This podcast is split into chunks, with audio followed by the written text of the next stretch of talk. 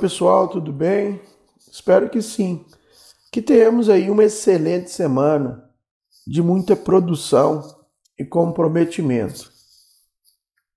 Pessoal, nesta semana daremos sequência aos estudos dos crimes em espécies previstos no Código Penal. Parte especial, artigos 121 ao 361 do Código Penal. Por favor, conforme de costume, tenham em mãos o Código Penal, a Constituição Federal, bem como o plano de trabalho, o roteiro de aula. Assim, os estudos serão facilitados.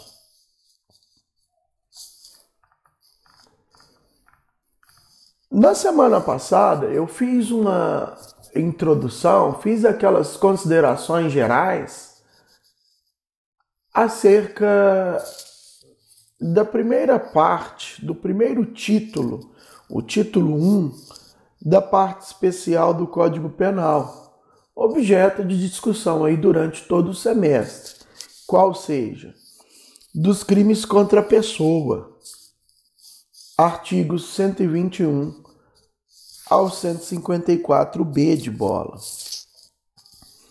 Na ocasião, eu destaquei que esse primeiro título dos crimes contra a pessoa, pessoa como objeto jurídico, uh, é dividido esse título em alguns capítulos. Capítulo 1 dos crimes contra a vida, 121 ao 128 do Código Penal.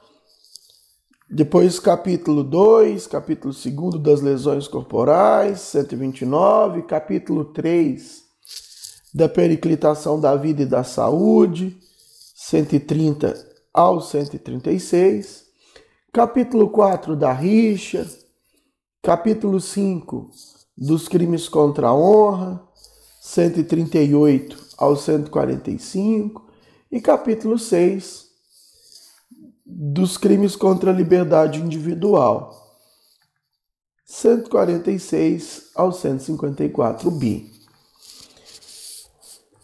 O foco da aula de hoje, dos comentários de hoje para esta semana, para as próximas semanas, melhor dizendo, é o capítulo 1 dos crimes contra a vida eu devo registrar que cada, em cada capítulo deste primeiro título, Crimes contra a Pessoa, tem um atributo desta pessoa humana em cada capítulo. Começa aí, conforme eu disse, Crimes contra a Vida, o capítulo 1, e termina com o capítulo 6, Crimes contra a Liberdade Individual. Portanto, em cada capítulo tem um atributo da personalidade humana.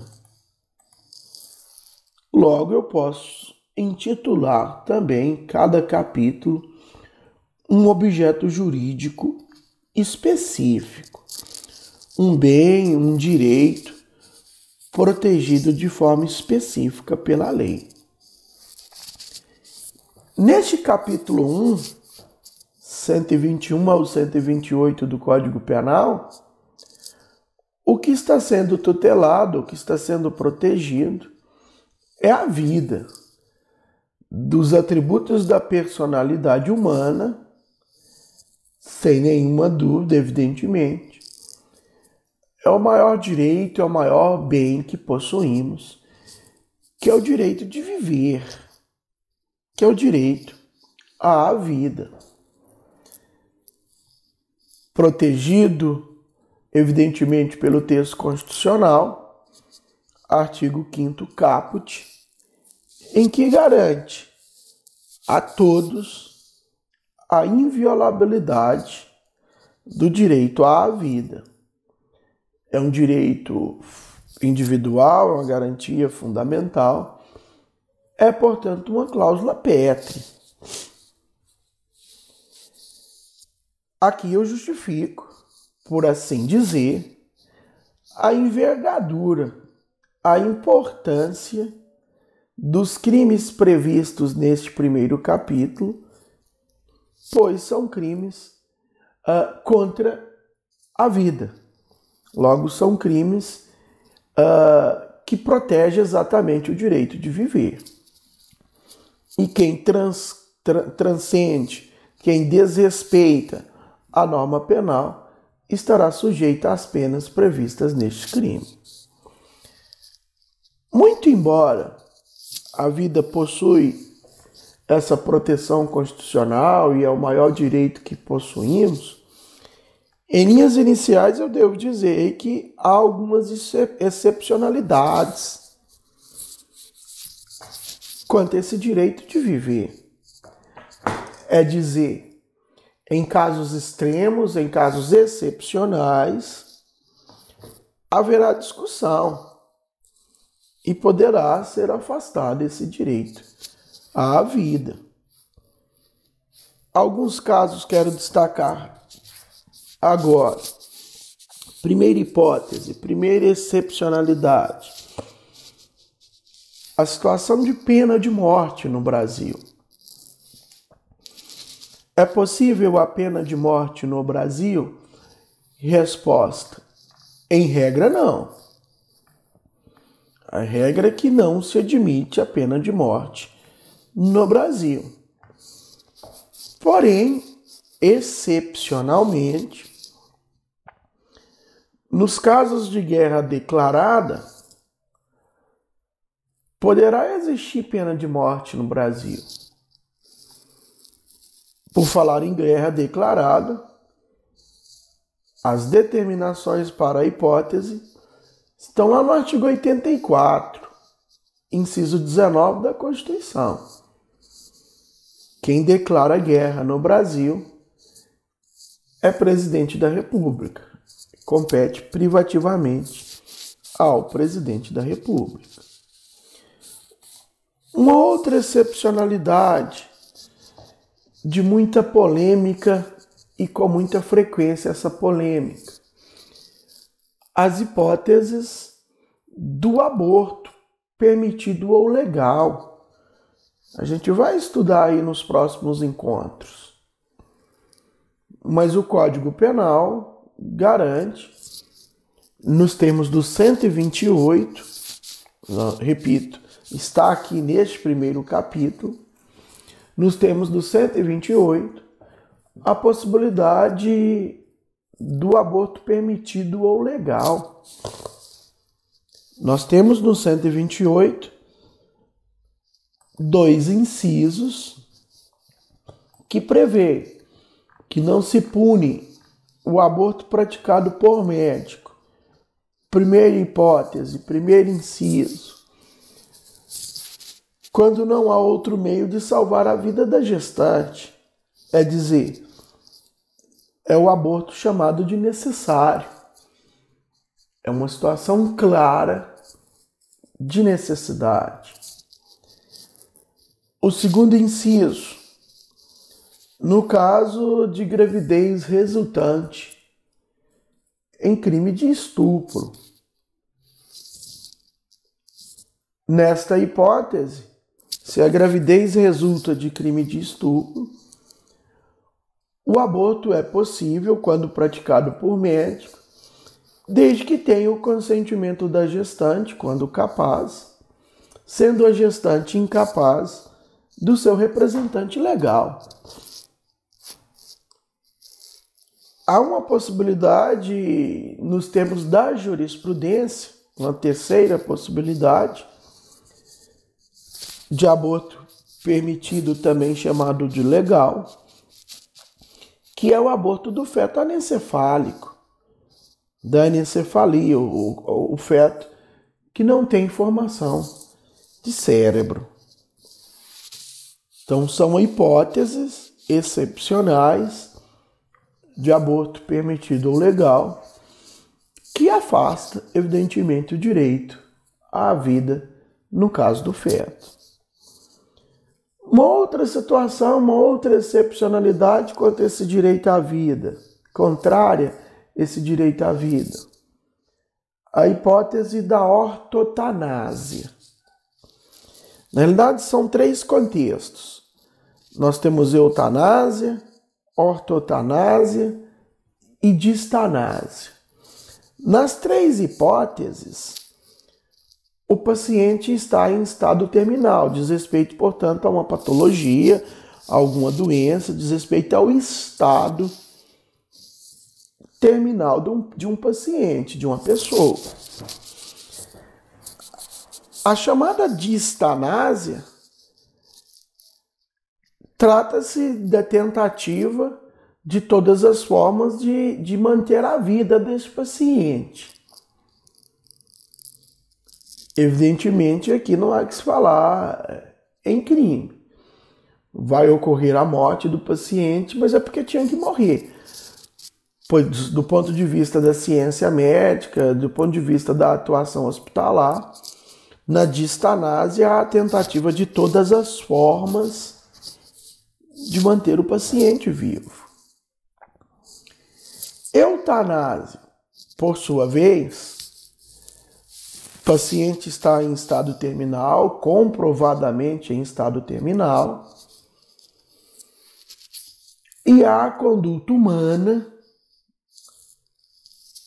no sentido de abreviar o sofrimento do paciente em estado terminal, provocando-lhe a morte. Na eutanásia, portanto, haverá uma conduta comissiva, uma ação. Por exemplo, será administrado alguma substância letal naquele paciente em estado terminal.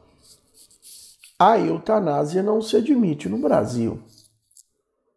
É crime de homicídio que a gente vai estudar mais adiante. Já a ortotanásia, o contexto é o mesmo, o paciente está em estado terminal. Vai ocorrer a abreviação desse sofrimento com a morte. Porém, na ortotanásia, difere, diferente da eutanásia, não vai haver ação por parte humana. Será uma omissão o deixar de ligar um aparelho, administrar um medicamento, uma substância. Vai ocorrer a morte, portanto, e a morte será de forma natural. Essa é a diferença da ortotanásia para a eutanásia. Do ponto de vista do Estado brasileiro e da jurisprudência, nós temos já relatos de ortotanásia no Brasil. Repito, e paciente em estado terminal, em que é desenvolvida uma conduta omissiva, uma omissão por parte do profissional e vai ocorrer a morte, a boa morte deste paciente. A ortotanase entra, portanto, no contexto das excepcionalidades do, do direito à vida, de afastar o direito de viver. Tem também como excepcionalidades ou as excludentes de ilicitude, estado de necessidade, artigos 23, inciso 1 e 24, Código Penal, legítima defesa, 23, inciso 2 e 25 também do Código Penal. Nessas duas hipóteses, eventualmente, pode ser afastado o direito à vida de alguém, tendo em vista, repito, estado de necessidade ou legítima defesa. Mas o que é vida? Vida, considerando o dicionário bom e velho dicionário de língua portuguesa, é o estado de atividade funcional peculiar aos animais e vegetais. É a existência. É o tempo decorrido entre o nascimento e a morte modo de viver, vitalidade ou subsistência. É o conceito do, de, da vida nos termos do dicionário de língua portuguesa. Agora vem uma discussão: quando se inicia essa vida? Nós temos várias teorias que defendem aí o início da vida. A teoria da fecundação, a teoria do desenvolvimento do sistema nervoso, a teoria do desenvolvimento do desenvolvimento do sistema respiratório E por último, a que é adotada no direito penal, que é o contexto da anidação. É o fenômeno que ocorre em até 72 horas após a fecundação, em que constitui o ovo ou óvulo já fecundado, se fixando na parede uterina para desenvolvimento. Isso é entendimento aí majoritário nos termos do direito penal. Nesse cenário, por exemplo, quem defende que o início da vida é com a fecundação, a pílula do dia seguinte é abortiva. Quem entende que é nidação, a pílula do dia seguinte é perfeitamente possível, é legal, não é abortiva. Esta vida, esta vida possui um quadro evolutivo em dois períodos: vida intrauterina, que é desta anidação até o início do trabalho de parto, vida intrauterina, e vida extrauterina, que é a partir do rompimento da membrana, no popular, a bolsa estourou, até o término, até a morte, né? vida extrauterina. Então, considerando o quadro evolutivo de vida, nós temos esses dois momentos: intrauterina, extrauterina. Agora, dos crimes contra a vida, quais são os crimes que temos? Esse capítulo 1. Artigo 121, o crime de homicídio, com várias hipóteses de homicídio. Em síntese, homicídio é matar alguém. Artigo 122, o induzimento, a instigação, o auxílio ao suicídio ou a automutilação. Em síntese, a participação em suicídio ou a participação na automutilação. 123, infanticídio. E 124 até o 128, as hipóteses de aborto. Esses crimes contra a vida, em regra, são dolosos. A exceção está no crime de homicídio, que tem também a previsão culposa. Todos os outros, além, é claro, das formas dolosas de homicídio, os outros só existem na modalidade dolosa. E nesse sentido, os chamados crimes dolosos contra a vida têm uma particularidade nós temos no artigo 5 inciso 38, a linha D de dado, são crimes de competência do tribunal do júri. Está lá na Constituição, repito, artigo 5 inciso 38, a linha D de dado. O júri popular, o Tribunal do Júri Brasileiro, julga somente os crimes dolosos contra a vida, somente esses quatro. Independente se eles são consumados ou tentados, claro. Excepcionalmente, poderão ser julgados também crimes conexos aos crimes dolosos contra a vida. O termo conexo vem de conexão, quer dizer relação. É uma causa contida na outra, é uma prova contida numa outra. Então, se existir uma relação de um crime doloso contra a vida e qualquer crime comum,